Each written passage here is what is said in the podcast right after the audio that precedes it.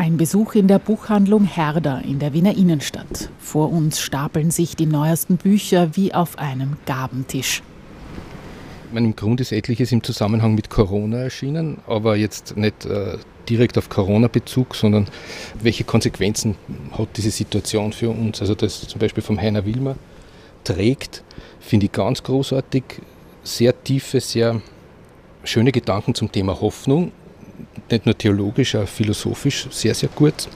Sedmark ist sehr schön zum, zu Corona, auch mit diesem Gedanken, mit diesem schönen theologischen Gedanken, dass Auferstehung mir immer mit Wundmalen verbunden ist. Also eine Auferstehung ohne Wunden gibt es nicht.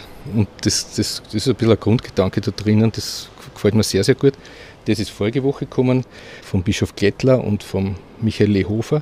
Hätten wir gerne die Buchpräsentation gemacht. Also es haben sich einfach wenig Leute angemeldet und dann hat man ja nochmal die Maßnahmen verschärft und damit war es leider vom Tisch. Also das ist, was mir sehr, was mir ein bisschen wehtut, dass es keine Veranstaltungen gibt oder nur sehr eingeschränkte Veranstaltungen. Der Buchhändler Gerhard Zach. 30.000 Bücher mit einem Warenwert von einer halben Million Euro stehen hier auf knapp 400 Quadratmeter und drei Etagen. Ganz unten, erreichbar auch über eine Rutsche, die Kinderbücher. In der Mitte liegen die Romane und oben auf der Galerie, wo wir uns gerade befinden, Theologie und Spiritualität. Ja, Michael Bort. Er hat schon zwei bemerkenswerte Büchleins geschrieben. Das eine ist so die, die Kunst, sich selbst auszuhalten. Das ist ein äußerst hilfreiches Buch. Jesuit und, und ähm, Unternehmensberater. Also der ist sehr, sehr viel unterwegs in der Industrie in Deutschland und macht da quasi Exerzitien ohne Fromm, also für Manager. Ja, und theologischere Sachen, also jetzt, ja, Hubert Wolf, der Unfehlbare. Ich weiß, es gibt ähm, gewisse Vorbehalte beim Hubert Wolf, aber das hat einfach Hand und Fuß. Es geht um Unfehlbarkeit und um die, die historischen Umstände, die zu, diesem, zu dieser Lehrentscheidung geführt haben. Und es ist wirklich, es ist ein Panorama des 19. Jahrhunderts. Also man, man lernt sehr viel. Alle Titeln gibt es gleich noch zum Mitschreiben. Zuvor die Frage an Gerhard Zach, ob er das alles auch gelesen hat. Ersten 100 Seiten. Das mit dem Lesen und dem Buchhändler, das ist so eine Sache. Wie soll man sagen, die Schwierigkeit in unserem Beruf ist das, dass, dass es so viel Interessantes gibt, dass man echt auswählen muss. Und wenn man da gewisse Schwächen hat, dann kommt man wirklich ins Strudeln. Also man will das gelesen haben, jenes gelesen haben und lesen braucht einfach Zeit. Und die Folge davon ist, dass man sehr viel inflationär liest. Ja. Äh, man liest drüber und denkt sich, ah, das nehme ich dann irgendwann einmal nochmal her, passiert aber nie. Und insofern beneide ich die Leute, die ins Geschäft kommen und sich zwei, drei Sachen aussuchen, die lesen und sich dann die nächsten zwei, drei Sachen aussuchen. Die haben es wesentlich leichter. Heiner Wilmer trägt die Kunst, Hoffnung und Liebe zu glauben. Clemens Sedmak, hoffentlich Gespräche in der Krise. Hermann Glättler und Michael Lehofer, Trost, Wege aus der Verlorenheit. Michael Bort, die Kunst, sich selbst auszuhalten. Hubert Wolf, der Unfehlbare, Pius IX. und die Erfindung des Katholizismus im 19. Jahrhundert. Gerhard Zach, Jahrgang 1958, ist in Wien-Otterkring aufgewachsen mit zwei jüngeren Brüdern. Die Eltern hatten ein Lebensmittelgeschäft, eine klassische Kreislerei. Der Kunde ist König und das Gemüse muss frisch aussehen, das haben die Söhne von klein auf mitbekommen. Wir sind alle Kreisler. Also ich verkaufe Bücher. Mein jüngerer Bruder leitet eine, eine Baufirma, also macht den kaufmännischen Part einer Baufirma. Und mein jüngster Bruder, der ist in leitender Funktion bei einer indischen Pharmafirma und vertreibt Medikamente weltweit, also verhandelt mit Regierungen über Zulassungen und so weiter. Und eigentlich jeder von uns drei macht was Kaufmännisches. Und ich denke mir so, die, die Basics dafür, die lernst wirklich zu Hause. Umgang mit Kunden, Einsatz, ich meine, das ist bei einem Selbstständigen, geht das halt nicht mit 40 Stunden und so weiter. Also diese, diese Sachen, die lernt man wirklich daheim. Ich habe mir da einmal fürchterlich den Mund verbrannt, wie ich zu meiner ersten Chefin gesagt habe, ich finde, das ist nicht für Unterschied, ob man Wurstsemmel oder ein Buch verkauft. Man kann beides mit entsprechender Liebe machen. Na, meine Eltern waren sehr, sehr kundenorientiert, ja. Sie haben wirklich also den Kunden jeden Wunsch erfüllt. Das ist natürlich auf uns zurückgefallen, weil meine Brüder und ich, wir sind dann gerannt und haben das hingebracht, haben das geholt und einfach Dienstleistung bis zum, bis zum Abwinken. Der Weg von der Kreislerei in der Kopfstraße zur Buchhandlung im ersten Bezirk führt Gerhard Sach über Sachsenbrunn, die Schule, die er ab dem zehnten Lebensjahr besuchte. Ich hatte das, das, Glück, also für mich war es wirklich ein Glück, ähm, mit zehn Jahren ins Internat zu kommen, nach Sachsenbrunn. Das war ein kleines Seminar der Erzdiözese Wien zur Weckung und Förderung von Priesterberufen. Das war das Pendant zu Hollerbrunn in der buckligen Welt, wunderschöne Gegend. Und da haben wir an, bei einem Ministrantenausflug haben wir zwei Dinge irrsinnig gut gefallen. Das waren die Fußballplätze und das war die Bibliothek. Und daraufhin habe ich meine Eltern, ja, oder mit meinen Eltern beschlossen, dass ich dort, dort weiter in die Schule gehe. Und der Schule habe ich einfach äh, puncto Lesebiografie und auch sonst also sehr viel zu verdanken. Also bei allen Mängeln, die so ein Internat halt hat, aber das eine waren einmal die wirklich tolle Lehrer, die wir dort gehabt haben. Ein, ein super Deutschlehrer, der einen wirklich zur, zur, Literatur hingeführt hat, mit, einfach mit Freude, nicht mit Muss. Und einen, den ich sehr gern gehabt habe, das war der Kurt Knotzinger. Er war spiritual zu meiner Zeit in Sachsenbrunn, nachher ist er nochmal Pfarrer in Wien geworden, in der Chagrin-Gassen. Der hat so die, die Liebe zur Musik geweckt. Ja, und zum Lesen, also ich war dort dann auch immer sehr viel in der Bibliothek, und war dann auch Bibliothekar und, ja, und, und dadurch habe ich einfach immer gern und viel gelesen. Ja. Das Gymnasium und Internat Sachsenbrunn war für künftige Priester gedacht. Bei Gerhard Sach sollte der Weg anders verlaufen. Das war das Ziel, das stimmt. Ich, ich bin auch ins Priesterseminar eingetreten dann, aber mit, mit 19, 18, 19, wie soll man sagen, ist man einfach nicht sonderlich reif, finde ich. Und es war irgendwie logisch. Also fünf von uns haben Medizin studiert und die anderen fünf, wir waren nur zehn in der Klasse. Und die anderen fünf sind ins Priesterseminar gegangen. Und davon ist, glaube ich, einer Priester geworden, dann von diesen fünf. Und im Priesterseminar war da dann Ähnliches wieder. Das waren einfach ganz tolle Persönlichkeiten am Lebensweg, die nicht für die Statistik sich zuständig fühlten, sondern dafür, dass jeder den Weg findet, der für ihn gedacht ist. Anton Berger, Petrus Psteh. Von Petrus Psteh kann man auch viel lernen über die Liebe zu Büchern und natürlich den Josef Todt. Josef Todt war wirklich eine, eine, einfach eine väterliche Gestalt auf, an meinem Lebensweg. Ja. Und, und ich bin dann nach vier Jahren dann ausgetreten aus dem Priesterseminar, weil ich einfach gespürt habe, dass das nicht mein Weg ist. Wobei also Kirche und alles, was damit zusammenhängt, mir schon sehr am Herzen liegt, ja, nach wie vor. Und dann war aber das Theologiestudium schon sehr weit gedient, sodass man es halt fertig macht. Und ich wollte dann weder in den Schuldienst noch in den kirchlichen Dienst. Und zufällig kam mir zu Ohren, dass die Dombuchhandlung einen Theologen sucht. Und da habe ich mich dann beworben und da weiß ich, dass dann intensivst recherchiert wurde über meine Person. Aber man hat mich dann genommen und das war so der Start in die, ins Buchhändlerleben. Knapp vier Jahre steht Gerhard Sach in der Dombuchhandlung am Stephansplatz. Er heiratet, zwei von insgesamt vier Kindern kommen zur Welt, bis er 1987 in die Buchhandlung des Herder Verlages in die Wollzeile 33 wechselt. Es ist so, Herder hatte in Wien auch eine Auslieferung. Auslieferung ist Buchzwischenhandel. Ja? Das heißt, die Dombuchhandlung hat bei Herder Auslieferung Herder Bücher und etliche andere Verlage eingekauft, die halt in dieser Auslieferung vorrätig waren. Und da ist dem Chef aufgefallen, also dem Chef der Auslieferung ist aufgefallen, dass ich mehr Herder Bücher verkaufe als die Buchhandlung Herder selbst. Innerhalb von ein, zwei Jahren dann, also nachdem ich in der Dombuchhandlung angefangen habe. Und dann kam eines Tages der Anruf von Herder, ob ich nicht auf ein Gespräch kommen will. Und dann kam ein Angebot von Herder. Und das Angebot war wirklich gut. Ich habe das auch mit keiner Sekunde bereut. Ja. Das war einfach ein Schritt in eine ganz andere Welt. Allein nicht diese Zusammenarbeit mit dem deutschen Verlagshaus und die Seminare, die wir dort gemacht haben und so weiter. Das ist wie wenn der kleine Maxel in die große weite Welt kommt. Ja. Also es gab einmal im Jahr eine Woche für Nachwuchsführungskräfte wo sehr hochkarätige Schulungen waren.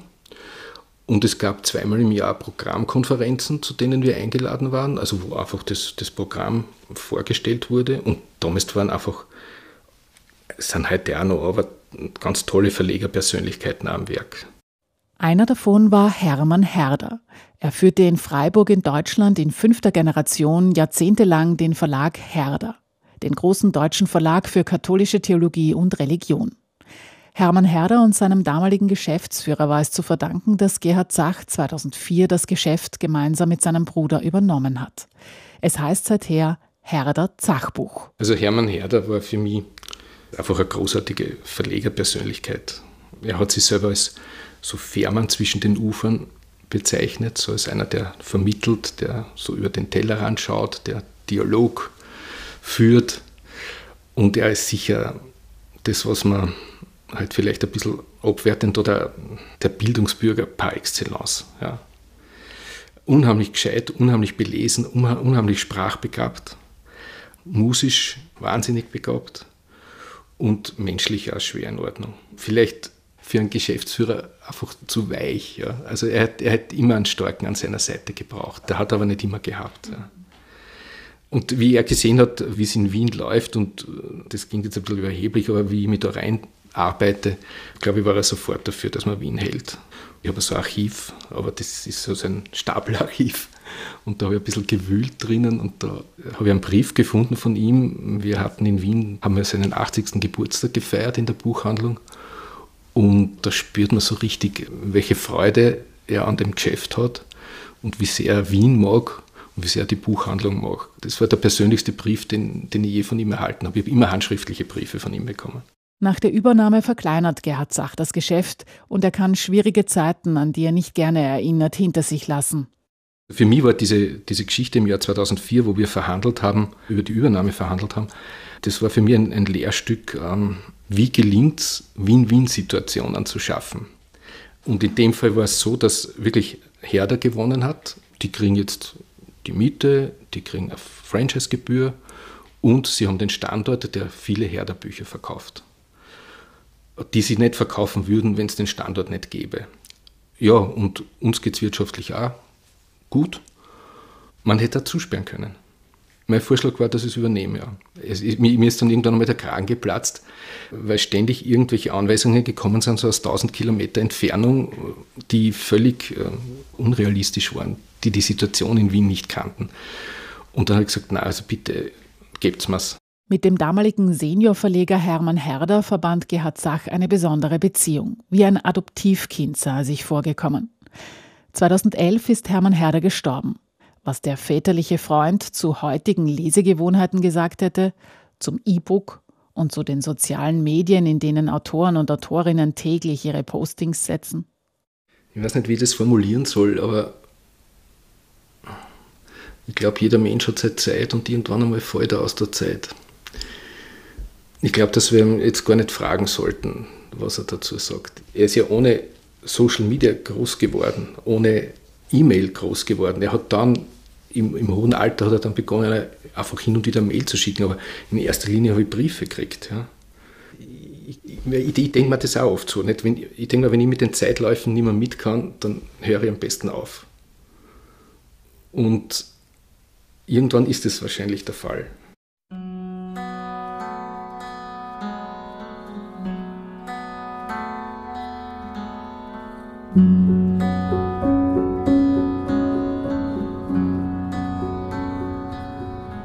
Der Wiener Buchhändler Gerhard Zach.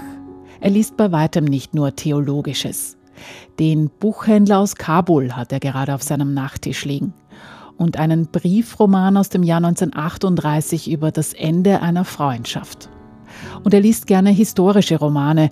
Zu den besten zählt er derzeit die Geschichte über den jüdischen Sänger und internationalen Startenor Josef Schmidt, der auf der Flucht vor den Nazis an der Schweizer Grenze strandete. Und das Buch Eva schläft, eine Geschichte über den Südtiroler Befreiungskampf. Was mich da so fasziniert, ist einfach, dass nicht nur Wissen rüberkommt, sondern auch Lebensgefühl. Und ich das sehr, sehr bewundere, wenn ein Autor das kann, also so, so recherchieren kann, dass er auch die Atmosphäre vermitteln kann. Ich glaube, über den Bauch lernt man einfach mindestens genauso viel wie über den Kopf. Osne Sayerstadt, der Buchhändler aus Kabul, eine Familiengeschichte. Cressman Taylor, Adressat unbekannt. Lukas Hartmann, der Sänger. Francesca Melandri, Eva schläft. Auf Gerhard Sachs Nachttisch liegen auch zwei philosophische Bücher. Wann er diese liest? Also vom Einschlafen, da liest ja jeder, denke ich mal. Oder fast jeder. Aber ähm, ich habe so die Angewohnheit, ähm, mit Unterbrechungen zu schlafen. Also ich lese oft von zwei bis vier und dann schlafe ich weiter und ich kann, ich habe festgestellt, dass ich zu, um diese Zeit sehr konzentriert lesen kann. Also wenn es wirklich um schwierige Dinge geht, nehme ich mir die vor. Offenbar ist das Hirn dann schon leer vom Tag davor und aufnahmefähig und dann, dann kann ich diese Dinge lesen und dann schlafe ich wieder. Ich bin ja einer, der, um Zähne schlafen geht. Also dann kann ich solche Dinge eben wie die Giussani oder den Bregmann und solche Dinge kann ich dann lesen. Am Abend tut er lese und dann lese ich eine halbe Stunde und dann frage ich mich, was habe ich jetzt gelesen? Da geht nichts. Isabella Guanzini Zärtlichkeit, eine Philosophie der sanften Macht. Rutger Bregmann Im Grunde gut, eine neue Geschichte der Menschheit. Ob man liest oder nicht, das ist angesichts digitaler Ablenkungen eine bewusste Entscheidung. Das merkt Gerhard Sach bei sich selbst und auch bei seinen Kunden. Man beobachtet schon, dass sehr wohl der Umfang eines Buches in Betracht gezogen wird, bevor man es kauft. Dass man sehr oft hört, na, das der lese ich nicht. Verstehe aber, also was weiß ich, Piketty, Ideologie und Kapital, das sind 800 Seiten, das könnt ihr nie lesen. Ja. Obwohl wir das gut verkauft haben. Es ist nur lustig, ich erlebe jetzt gerade bei meinen Enkelkindern, die sind zwei und vier, also zwei sind zwei und dann sind es vier, und die lieben das Vorlesen und die sind so hoch konzentriert. wenn ich komme, dann kommen schon die Bücher und die liegen auf mir und da kann ich eine halbe Stunde vorlesen. Da ist mucksmäuschen still. Also die Anlagen, glaube ich, wären schon da, wenn man es pflegt und fördert. Und ich glaube auch nicht, dass man das verliert, wenn man das einmal als Kind mitgekriegt hat. Aber man erlebt es schon auch bei einem selber, wie gerade durch diese Dinge, die, durch das Digitale, dass man bei weitem nicht mehr die Ruhe hat, sich bewusst hinzusetzen und zu lesen. Das ist halt ein total aktiver Akt, sich die Zeit zu nehmen, hinzusetzen und zu lesen und zu sagen, so jetzt geht mir nichts rundherum was an. Und was hält der Buchhändler von E-Books? Ist das die Zukunft? Statistiken sagen, dass die Relation verkaufter Hardware zu verkaufter Software einfach nicht stimmt. Das heißt, es werden viele E-Books verkauft, aber auf diese E-Books werden relativ wenige Bücher runtergeladen. Und das, es macht ja was mit an, finde ich. Also ich kann mir vorstellen, auf E-Book Kriminalromane zu lesen, unter Umständen Dinge raufzuspielen, die man immer wieder braucht, also dass man einfach zur Verfügung hat. Aber sonst habe ich es doch gern im Regal stehen.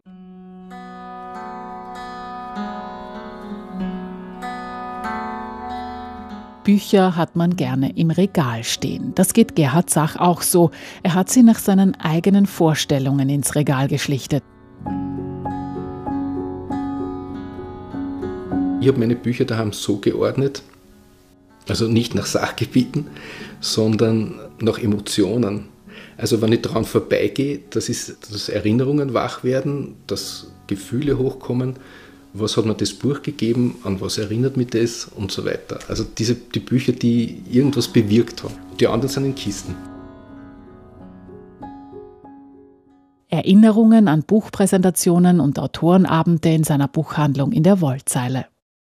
Ein unglaublich beeindruckender Abend war mit ähm, einem anglikanischen Priester, mit Michael Lapsley. Michael Lapsley ist Australier und hat in Südafrika studiert und hat von Anfang an gegen die Apartheid Stellung bezogen und das hat den Geheimdienst äh, auf den Plan gerufen und die offenbar war es der Geheimdienst und die haben ihm eines Tages eine Bombe geschickt, die ihm beide Hände und ein Auge gekostet haben. Und jetzt stand dieser Mann vorne mit zwei Zangen, also so als Ersatz für die Hände und auf einem Auge blind und hat mit einer Lebensfreude und einem Enthusiasmus referiert, das war unglaublich.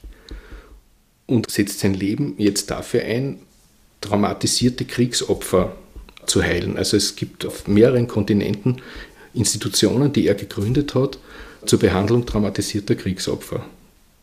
Unheimlicher Abend. Ja. Also dieses Buch steht auch. Oder die mir inhaltlich auch viel gegeben haben. Also zum Beispiel Thomas Schallig, Berühre die Wunden. Es stehen auch so Bücher dort wie äh, Richard Rohr steht zum Beispiel auch dort. Das sind auch Bücher, die ich mir immer wieder hernehme. Dann eben vom Ronki, dann Brunners, wie Jesus glauben lernte, steht dort. Das sind eine ganze Reihe von Büchern, die Ladislas Beurosch, Mysterium Mortis steht dort. Beurosch hat mir überhaupt sehr auf die Sprünge geholfen am Anfang vom Studium. Kaspar, Einführung in den Glauben. Bei dem Buch habe ich zum ersten Mal kapiert, dass, dass Glaube und Vernunft oder Glaube und Verstand Dinge sind, die nicht notwendigerweise äh, auseinanderklaffen müssen. Alle Titel gleich nochmal. Vorher eine Anekdote zu einem Buch des Wiener Kardinals Franz König, der sich angemeldet hatte für eine Lexikonreihe, die über mehrere Jahre hinweg erscheinen sollte. Es gibt ein Buch über den Kardinal König, in dem komme ich vor. Der Kardinal war schon sehr betagt und hat bestellt das Lexikon für Theologie und Kirche. Und mir ist rausgerutscht und habe gesagt, Eminenz, aber Sie wissen nicht, es dauert zehn Jahre, bis das fertig ist. Und er hat dann gesagt, ja, schreib es mir trotzdem auf. Er hat subskribiert, ja, und der hat so studiert, das weiß ich. Und er hat immer selber angerufen, wenn er Bücher bestellt hat. Kardinal Franz König. Woher komme ich? Wohin gehe ich? Anregungen für einen Weg der Hoffnung. Michael Lapsley mit den Narben der Apartheid vom Kampf für die Freiheit zum Heilen traumatischer Erinnerungen. Thomas Hallig Berühre die Wunden über Leid, Vertrauen und die Kunst der Verwandlung. Richard Rohr Pure Präsenz Sehen lernen wie die Mystiker. Hermes Ronki die nackten Fragen des Evangeliums. Ladislaus Boros, Mysterium Mortis, der Mensch in der letzten Entscheidung. Wilhelm Bruners, wie Jesus glauben lernte. Walter Kaspar, Einführung in den Glauben. Generationen von Kunden sieht Gerhard Sach in seiner Buchhandlung ein- und ausgehen. Manche scheint es nicht mehr zu geben. Die Kirchenrevoluzer der 80er und 90er Jahre die Revoluzer. Also da kann ich ein Erlebnis erzählen, das sehr prägend war. Wir hatten den Bernhard Hering eingeladen. Bernhard Hering war ein umstrittener Moraltheologe, autonome Moral und so weiter. Und der Vortrag war am 75. Geburtstag vom Kardinal Grohr. Und der Standard hat getitelt Katholische Doppelveranstaltung und hat von beiden Veranstaltungen ein Foto äh, in der Zeitung gebracht. Und zu der Veranstaltung hatten wir einen Saal für 400 Personen gemietet gehabt und der war voll. Und es waren aber immer noch viele Leute vor der Tür. Und wir hatten dann die Möglichkeit, in einen weiteren per Video zu übertragen, aber bei 500 war dann Schluss und es waren immer noch viele Leute vor der Tür. Außerdem haben sich Kardinal König und Weihbischof Grätzl für diese Veranstaltung angekündigt, mussten aber vorher Kardinal Grohr gratulieren. 500, 600 Leute zu einem Vortrag von einem Moraltheologen mit dem Thema, wie gewiss ist das Gewissen, würden heute nie und nimmer kommen. Und damals war halt die Sache wirklich am Kochen. Und da waren einfach noch, da war einfach ein ganz anderes Engagement da oder ein anderes Feuer. Da, ich erinnere mich an das Buch von der Dolores Bauer mit dem gespaltenen Stephansdom am Titelbild. Wir haben von dem Buch, glaube ich, 800, 900 Stück verkauft. Das ist ein Stückzahl, die wäre ein Ding der Unmöglichkeit heute. Also wir als Einzelbuchhandlung haben das verkauft.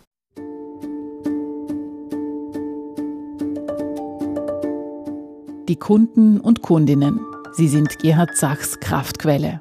Und es scheint wohl auch umgekehrt so zu sein. Es gibt nichts Schöneres, als wenn du ins Geschäft gehst und es kommt alle paar Minuten ein wirklich netter Mensch, mit dem man auf einem guten Niveau plaudern kann. Ganz lieb war jetzt nach Corona ein emeritierter Universitätsprofessor, Witwer, und der kam dann nach Corona wieder und ein Mitarbeiter von, von uns hat zu ihm gesagt, das freut mich aber jetzt, Herr Professor, dass ich Sie wieder sehe. Und der ist unter Tränen, ist der hinausgegangen. Also so, so man gedacht, das gibt's ja nicht. Ja. Der Buchhändler Gerhard Zach. Es gibt noch andere Seiten als die der Bücher in seinem Leben. Seine Familie, besonders seine Enkelkinder und Das Radfahren. Also einmal im Jahr mache ich so eine größere Rundfahrt, bin Andalusien, Extremadura, Dubrovnik, Athen, Berlin, Moskau, San Francisco, Las Vegas, Madrid, Santiago und so weiter. Und da kommen halt jedes Jahr so 5, 6, 7.000 Kilometer zusammen. Aber das mache ich deshalb, weil ich irgendwann einmal mitgekriegt habe, dass man, dass man das Radfahren einfach auch im hohen Alter relativ auf einem guten Niveau betreiben kann. Und wir haben immer wieder ja fast 80-Jährige bei unseren Radtouren dabei, die aber voll mithalten. Und das, das finde ich einfach gigantisch. Sie hörten eine Sendung von Stefanie Jeller.